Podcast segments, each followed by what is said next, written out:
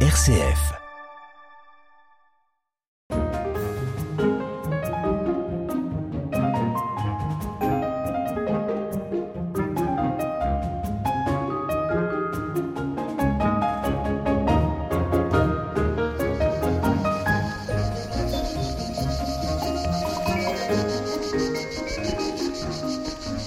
Quelque chose de magique en fait quand on arrive euh, au château de Suse-la-Rousse parce qu'on prend cette petite route euh, qui tortille un petit peu entre les chênes et puis ben, on arrive au sommet de la colline et euh, là dans quelques secondes on va découvrir le château derrière les arbres.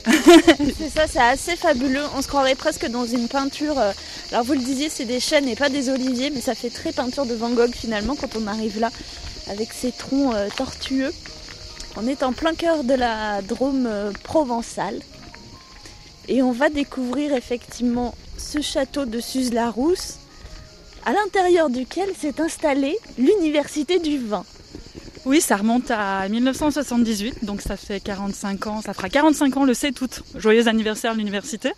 Alors elle est née, cette université, de la volonté des vignerons, des élus, d'universitaires également, qui souhaitaient installer au cœur des côtes du Rhône un endroit où les vignerons, la profession euh, vitivinicole pourraient se former à la dégustation et puis euh, ensuite à des tas d'autres euh, euh, filières compétences. Comme on va le voir, l'université s'est beaucoup beaucoup développée. Caroline, on vous a pas présenté, vous êtes qui vous?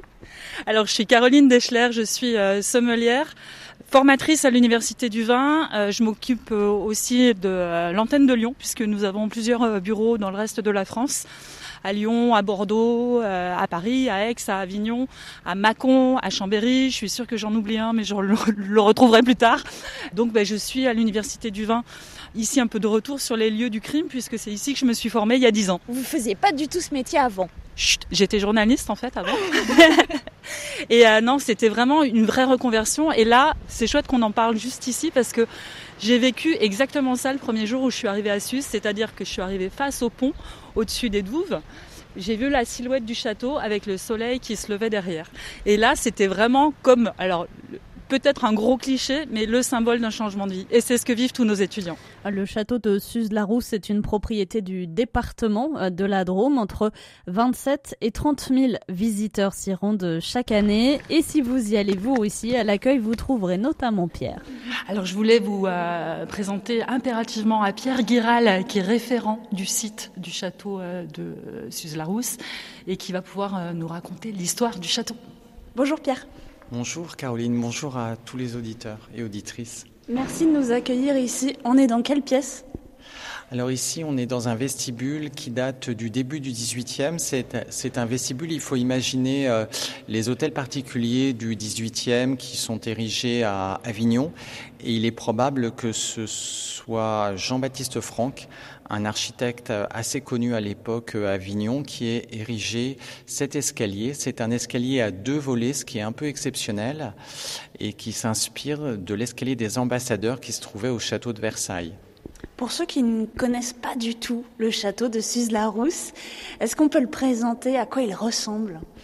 Alors c'est un château à double face, j'allais dire. D'abord c'est un, une forteresse médiévale. Il faut avoir en tête euh, dans l'inconscient collectif eh ben, ces châteaux du XVe siècle avec des murs très épais, ce qu'on appelle des courtines, euh, un chemin de ronde, des créneaux, des machicoulis.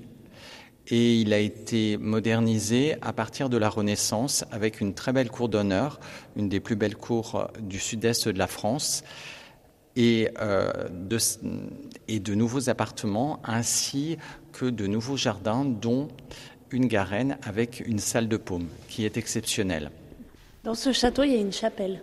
Alors oui, il y a une, une chapelle euh, dans ce château. Alors nous, à l'Université du Vin, euh, cette chapelle, on l'a fait nôtre.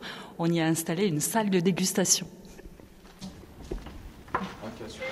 Bon, ben, je vous laisse. Merci beaucoup. Passez une belle journée.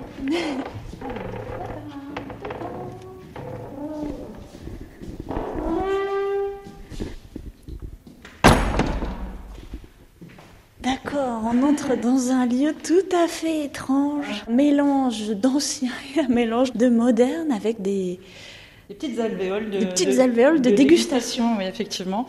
Donc euh, vraiment comme on fait dans les labos d'analyse sensorielle, c'est-à-dire que vous avez euh, bah, votre espace clos, un évier, un robinet pour pouvoir recracher, bien sûr, euh, la lumière. Et puis l'idée, c'est d'être quelque part un peu isolé par rapport à ses voisins pour déguster en toute objectivité et sous le regard de petits angelots, Pouty et les dorures de la chapelle la dégustation devient d'autant plus sacrée. Oui, hein, solennelle. Quelque chose de solennel, exactement. C'est-à-dire qu'on, d'instinct, on va parler un petit peu moins fort, et puis on va se concentrer, euh, être entre méditation et dégustation. Enfin, c'est une expérience particulière. On se rend compte qu'on fait quelque chose d'important quand on déguste. Je vais regarder si je trouve quelques verres. Radio Guidage. RCF. Nous avons rendez-vous dans cette euh, chapelle si particulière avec deux vignerons euh, dromois le vin, c'est une reconversion pour l'un, c'est une longue tradition familiale pour l'autre, mais les deux se sont formés à l'université du vin. Bonjour. Bonjour. Tout va bien? Je vois des jolis sacs sur la table. Euh, c'est vous qui nous avez amené oui, ça En fait, il y a une bouteille de rosé que je vous laisse pour euh, partager. Je ne sais pas celle-ci, si vous aviez envie qu'on la déguste. C'est du Sévuret. Merci beaucoup de l'avoir amené. On va l'ouvrir tout à l'heure. Est-ce que je peux vous laisser vous présenter? Tout à fait. Benoît Baudry, j'ai 65 ans bientôt et je suis un jeune vigneron qui a repris un domaine il y a une douzaine d'années. On a donc on produit euh, Séguret bien sûr, de village nommé. On produit du sablé également et on a la chance d'avoir 3 euh, hectares sur Gigondas qui nous aide bien euh, dans la promotion de nos vins. Qu'est-ce que vous faisiez avant? Avant, je vendais du vent avant de me mettre à vendre du vin. Et j'étais agent d'assurance, qui est un métier qui m'a passionné pendant très longtemps. Et bon, je suis venu acquérir ici une, une formation tant sur la vigne que sur le vin. Caroline, on accueille quelqu'un d'autre? Oui, alors euh, on accueille Madeleine qui arrive tout droit de Rasto. C'est Madeleine Ferrand, euh, issue de la famille Ferrand, qui est, euh, bah, ils sont vignerons depuis combien de générations, euh, Madeleine euh, Quatrième génération. Quatrième génération avec vous. Oui. Bonjour et merci beaucoup de nous avoir rejoints ici à Suse-la-Rousse. Fille de vigneron, et pour autant, vous avez eu envie de beaucoup vous former. Oui, et puis la chance d'avoir euh, l'université du vin à proximité, c'est 20, 20 minutes euh, du domaine, ça m'a permis d'ouvrir mes horizons, entre guillemets, parce que bah, je savais que j'allais reprendre et être vigneronne plus tard, mais euh, la formation sommelier conseil a su vraiment me donner très envie, et une année, j'ai eu l'opportunité entre ma licence et mon master de justement prendre une année sabbatique, entre guillemets, et de faire cette formation au mois de mars, donc 2016, et le reste de l'année, j'ai travaillé au domaine. Vous avez suivi la formation de sommelier conseil à Madeleine, et puis euh, il me semble que vous n'avez pas fait un Vitiono aussi. Hein. Alors Vitiono, c'était juste à la fin de mes études, donc de mon master. Mon père a eu envie que je refasse un petit peu des bases pour être sûr euh, que j'avais bien tout le package entre guillemets. C'était en plusieurs semaines de cours et puis je faisais mon travail en même temps. Oui, c'est une formation qui est conçue vraiment pour les professionnels, c'est-à-dire que c'est euh, une semaine par mois.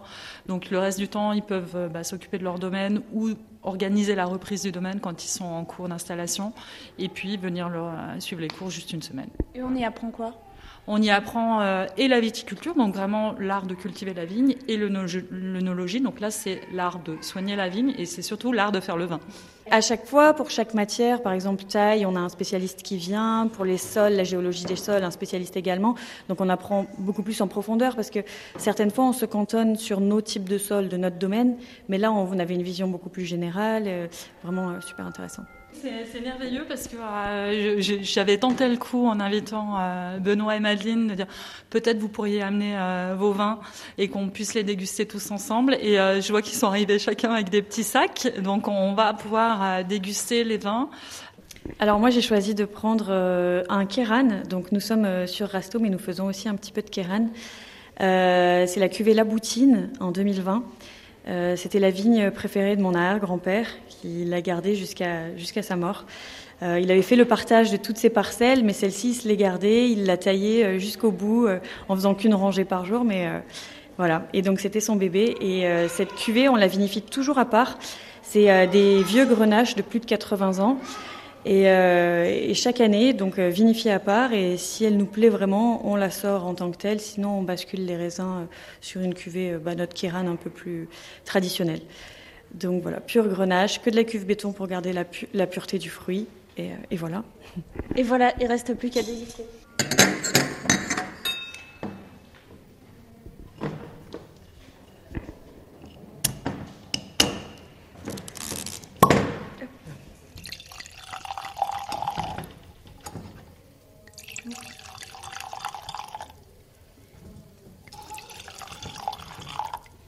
Vous, alors, nous, donc c'est une cuvée qui s'appelle la cuvée Garnacho, qui est un peu un jeu de mots, puisque en espagnol, le, mot grenache, c'est garnacha, donc c'est 80% de grenache.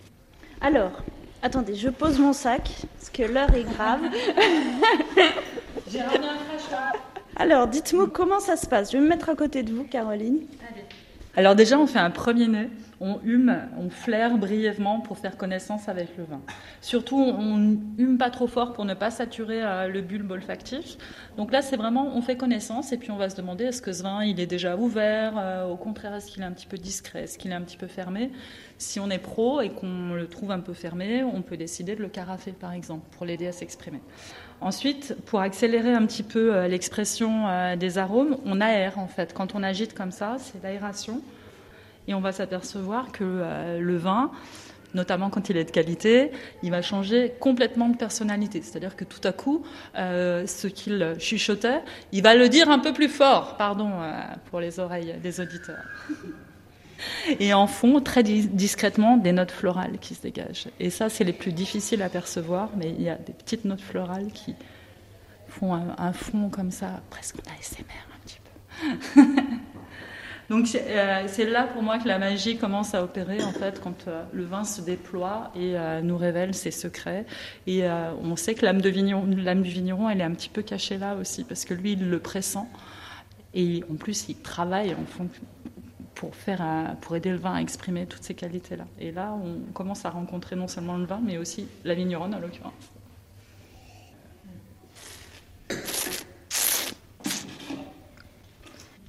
Est-ce que vous travaillez différemment Et je me tourne peut-être vers vous parce que vous êtes la quatrième génération que, que votre euh, arrière. Euh, grand-père euh, Ben oui, bien sûr, on travaille différemment puisqu'à l'époque, mon arrière-grand-père, il a toujours choisi de faire son vin, jamais amené à la coopérative, mais il vendait en vrac à un grand négociant de la vallée du Rhône, donc un négociant réputé.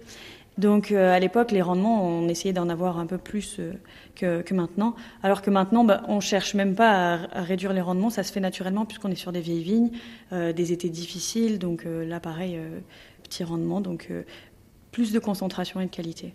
Qu'est-ce qui est beau dans ce métier de vigneron? Notre quotidien, c'est de travailler avec la nature et de faire en sorte qu'elle nous donne le meilleur d'elle-même. Mais le résultat est toujours très incertain. Et c'est ce que j'appelle, c'est un métier quand même très gratifiant parce qu'on peut palper, toucher l'effet de ce qu'on a décidé un an, 18 mois avant. Donc c'est un, travail quand même euh, compliqué mais très gratifiant. Ça apprend l'humilité. Je le pense, on peut le dire. Moi, je suis la génération zéro, hein, donc ça, ça change quand même un peu la donne. Parce que euh, en partant de zéro, il faut quand même, euh, faut être parfaitement inconscient, parce que sinon on ne le fait pas. Hein. la formation que j'ai faite en 2012, euh, c'était des gens comme moi qui se lançaient euh, dans de nouveaux métiers, de nouvelles folies, et euh, qui venaient un peu de tous les horizons. Il y avait des dentistes, il y avait des... franchement, c'était extraordinaire. Il y avait des étrangers aussi. Alors, les uns avaient complètement lâché leur métier d'avant, les autres pas tout à fait. Donc, il y avait tout un tas de profils très différents. Et la, réunion de tout cela donnait des, échanges euh, quand même assez fantastiques. Et on se suit quand même. Alors même si on n'a pas de contact, on se suit. Tiens, il est devenu ça, il est devenu ça. C'est très intéressant. L'université du vin est unique en son genre en France, elle est indépendante, les vins sont achetés aux producteurs, elle forme à tous les cépages de France et pas seulement ceux de la vallée du Rhône, enfin elle forme à tous les métiers de la filière, de la conduite de la vigne au marketing. L'université du vin, c'est une vingtaine de salariés et une centaine de formateurs. Je vous propose de monter dans les étages du château à la rencontre de Géraldine Gossot, la directrice je reprends mon souffle. Ici, c'est le bureau de la directrice, Madame Gosso. Bonjour, Madame la directrice. Une balade au fil des ondes. Radio Guidage. On est est dans une filière qui euh, doit faire face à de nombreux enjeux, euh, que ce soit lié à la production ou à la commercialisation des vins. On doit faire beaucoup plus qu'avant du marketing, un mot qui était euh, parfois un gros mot dans la filière viticole, mais en tout cas on doit de plus en plus écouter le consommateur, le client final. On doit s'adapter à des circuits qui bougent, l'apparition de tout ce qui est digital. Le monde du vin n'échappe pas à ça. L'exportation qui est en mutation permanente. Hein, si on revient ne serait-ce que cinq ans en arrière, on a vécu euh, la taxe Trump, le Covid, euh, euh, l'augmentation de coûts des transports internationaux. Tout ça est mouvant, donc il faut savoir s'adapter en permanence. Ça ne s'improvise pas. Vous parliez du changement climatique et, et, des nécessaires adaptations aussi. Quelle formation vous pouvez donner là-dessus? Principalement nos formations liées à la production. Donc on a un certificat de viticulture et un certificat d'œnologie qui s'adresse alors à la fois aux salariés actuels de la filière qui veulent euh, se remettre un petit peu à niveau sur les, les, nouvelles techniques qu'on peut mettre en place, d'apprivoiser un petit peu plus les ressources en eau, par exemple, de nouveaux gestes pour mieux protéger la vigne par rapport à des attaques d'événements climatiques un peu extrêmes, de type euh, le gel, la grêle. Donc tout est en fait, on parle de réchauffement climatique, je préfère parler de dérèglement climatique parce qu'en fait, euh, ça passe par des épisodes de sécheresse. On en a vécu un l'année dernière de façon très très, critique, mais euh, c'est surtout du dérèglement climatique. Ça veut dire que la vigne euh, sort beaucoup plus tôt, donc est plus sensible au gel euh, de printemps. Ça veut dire des, orages, ça veut dire de la grêle. Et ça de façon beaucoup plus fréquente que par le passé. Il y a toujours eu des événements climatiques dans le vignoble. C'est le lot quotidien, j'ai envie de dire, d'un métier agricole. C'est avant tout un métier agricole. Hein. Donc ça, on, le sait, on s'y prépare quand on devient viticulteur. Mais c'est vrai qu'on a euh, là maintenant, euh, depuis euh, quelques années, une, une, augmentation de la fréquence de ces événements. Et donc, il y a des, à la fois des outils à mettre en place, des équipements et des modes de conduite, des adaptations sur les cépages, des adaptations sur la façon de travailler, de tailler la vigne. Donc tout ça, nos formateurs, qui sont des experts chacun dans leur domaine, permettent aux, à nos stagiaires d'être vraiment à à, la pointe, voilà, des nouvelles euh, techniques euh, possibles, parfois expérimentales ou parfois déjà un petit peu avérées. Donc, euh, on, leur fait vraiment le panorama de, toutes les possibilités en fonction de ces, de ces nouvelles configurations et de ce nouveau, cette matière première qui évolue également. Chaque année, ce sont ainsi 2000 personnes, professionnelles et amateurs, qui sont formées à l'Université du Vin. Ce jour-là, un groupe d'étudiants belges assiste dans l'amphithéâtre à un cours on va rentrer dans l'amphi euh, et on va essayer de s'installer dans un petit coin et puis on va écouter un petit peu. C'est un groupe de 25 euh, Belges qui viennent valider ici leur euh, diplôme de sommelier conseil après trois ans de cours du soir. Et là, bah, c'est la grande finale.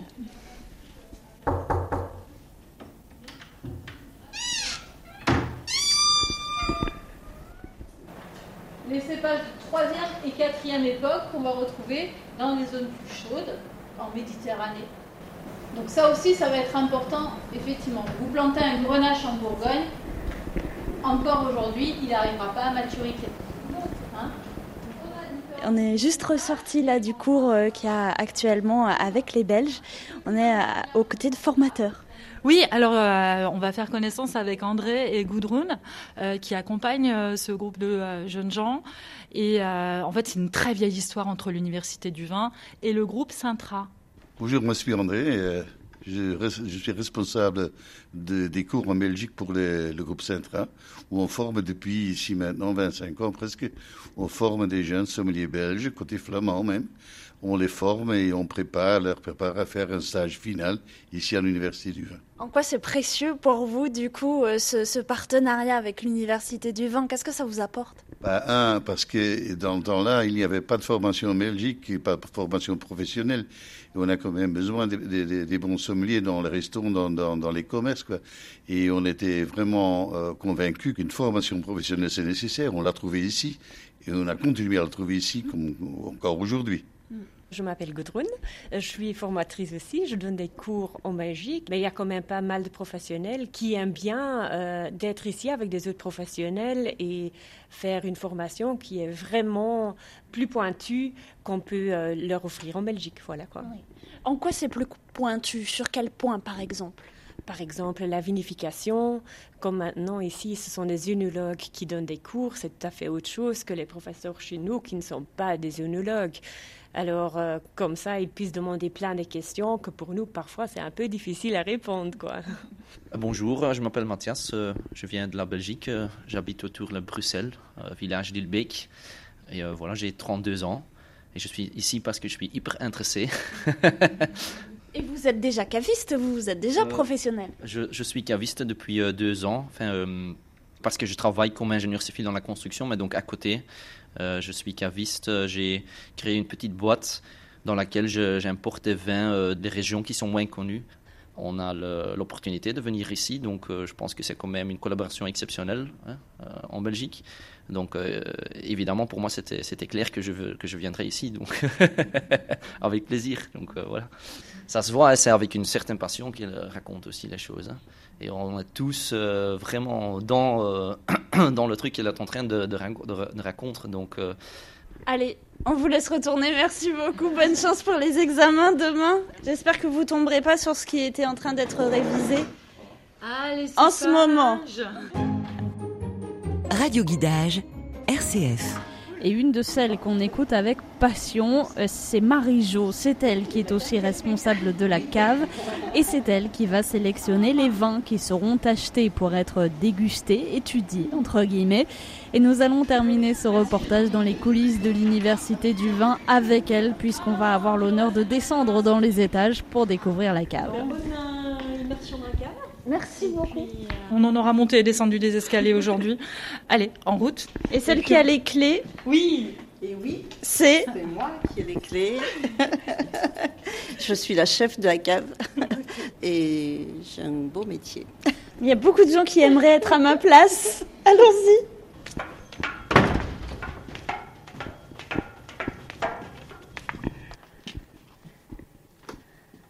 Donc en fait, pour décrire un petit peu, on est dans une pièce qui n'est pas immense non plus, mais tout autour de nous, sur chaque mur, il y a des étagères avec des bouteilles. Chaque mur, sous la table, euh, au-dessus des étagères. Euh, donc voilà, les vins sont rangés euh, par région, où là ce sont plutôt les vins étrangers en face. Ici, Australie. ce sont plutôt les IGP, vins de cépage. Après, on a le circuit euh, sud-ouest, Bordeaux, Provence, Languedoc-Roussillon, euh, Vallée du Rhône, et puis au milieu, on a Loire, euh, Bourgogne, Jura-Savoie, Beaujolais. Et ici, on a encore des vins étrangers, des vins spéciaux, genre des vins allégés, des... euh, voilà. Un de vos travaux, justement, c'est d'aller chercher les nouveautés, les choses qu'on connaît pas.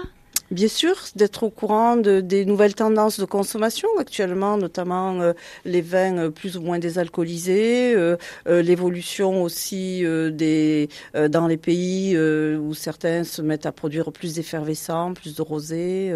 donc suivre ces tendances de consommation.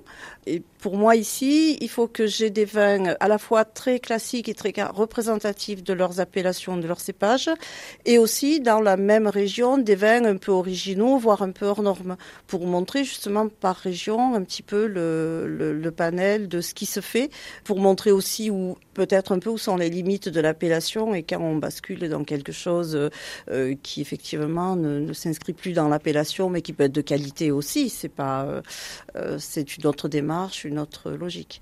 Quels sont ceux que vous ne prenez pas, par contre? Il n'y a rien de réellement exclu.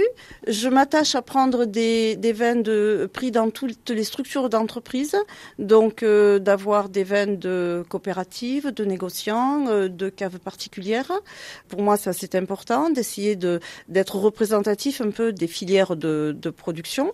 On peut être amené à déguster des vins de marque qu'on trouve en grande distribution, parfois même à moins de 3 euros la bouteille, euh, aussi bien que des vins à 30, 50 et plus euh, chers encore. Quoi. Mais justement, c'est l'idée, c'est de, de, de montrer ce, ce panorama et que de montrer que c'est pas parce qu'on est un vin de marque dans un créneau de prix euh, plutôt entrée de gamme que le vin n'est pas bon. C'est bien fait, ça correspond évidemment que ça correspond peut-être pas à ce que cherche un amateur un peu pointu, un peu curieux, mais ça correspond à un certain type de consommateur qui a besoin et qui cherche ça. Et donc, il faut qu'ici les gens puissent déguster tout ça. Mm. Donc euh, tous les labels environnementaux sont représentés, tous les euh, et des produits sans labels environnementaux aussi évidemment, tous les types de structures de production. Et on essaie d'avoir un peu tous les pays, parce qu'on essaie, là notamment, j'ai un peu de vin géorgien, euh, évidemment Autriche, Allemagne, Italie. Qu'est-ce qu'on a d'autre? J'ai un peu de vin libanais aussi, des vins grecs, bien sûr, très bons. Voilà. Américains, des chinois Oui, bien sûr. Alors chinois, non. Euh, chinois, ça, sur le marché français, euh, euh j'ai pas trouvé. Hmm. Nous, on en envoie, mais pas encore. Voilà. Les Chinois nous achètent du vin, mais pour l'instant, euh, en cherchant bien, peut-être que j'en trouverai, mais pour l'instant, euh, j'ai pas trouvé de vin chinois. On va essayer de retrouver Caroline, qui s'est perdue dans la cave. Je suis partie. Alors, en général, les bouteilles qui sont au-dessus, ici posées, c'est qu'elles sont uniques.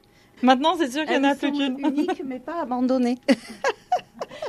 Qu'est-ce que vous ressentez, vous, euh, Caroline, quand vous entrez dans cette cave? Euh, Je me dis que Marie-Jo a vraiment un beau métier, que quand je serai grande, peut-être je serai Marie-Jo. Et donc, pour finir la visite, ici, nous avons l'autre partie de la cave quand même. Ah, je croyais que vous vouliez pas me la montrer. voilà. Donc là, il y a des bouteilles qui sont très anciennes pour certaines. Oui, oui, certaines. Euh, bah, par exemple, ça au hasard. 1997, euh, euh, Château Lafitte Rothschild. Très bon, on en a dégusté il n'y a pas très très longtemps. Avec un groupe de Coréens qui avaient, eux, amené la même en 77. Et donc c'était superbe de faire la, dégustation de deux bouteilles qui avaient 20 ans de différence. C'était euh, vraiment euh, très belle dégustation. Et alors une bouteille comme ça, quand on l'ouvre, Alors, a dans ses petits souliers parce que euh, il faut le bon tire-bouchon pour être sûr de pas casser le bouchon. De voilà, on va l'ouvrir, la carafée aussi parce qu'il y a du dépôt forcément. Euh, ah oui, on est, c'est quand même euh, pas comme quand on débouche un vin de France, ni GP quelconque, aussi bon soit-il quand même. c'est un peu plus délicat. C'est drôle dans notre société justement où tout va vite, oui. de travailler pour bah dans quelques années. Suspendu et, et ça c'est aussi très agréable de, de, de, se sentir hors du temps, à tel point que des fois j'oublie un peu de partir. Il n'y a pas longtemps, la personne qui est partie, tout à coup j'entends l'alarme se mettre en route. Rami n'avait pas pensé que j'étais toujours dans la cave. Donc quand il part, il met l'alarme, c'est normal, normalement il est le dernier. Et moi j'étais là dans mes bouteilles. On ressort Caroline? Ah non, c'est d'abord la consort. L'acte manqué. oh, perdu. oh, mais quel dommage. Hop, ça, ça doit être pour éteindre ici, j'imagine. Et dehors, c'est là. Pour rallumer là. Voilà.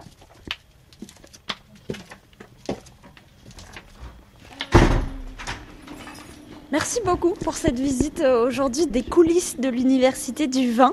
Peut-être que ça aura donné envie aux auditeurs, auditrices de passer. Comment fait-on? On sera ravis de les accueillir. Alors, en fait, c'est tout simple. Soit vous allez sur le site internet de l'Université du vin où vous allez voir à la fois les formations pro et à la fois les stages amateurs que vous pouvez d'ailleurs euh, réserver directement en ligne. Ou sinon, vous appelez Céline euh, qui vous accueillera au téléphone avec sa douce voix et c'est au 04 75 97 21 30. Merci infiniment Caroline, à bientôt.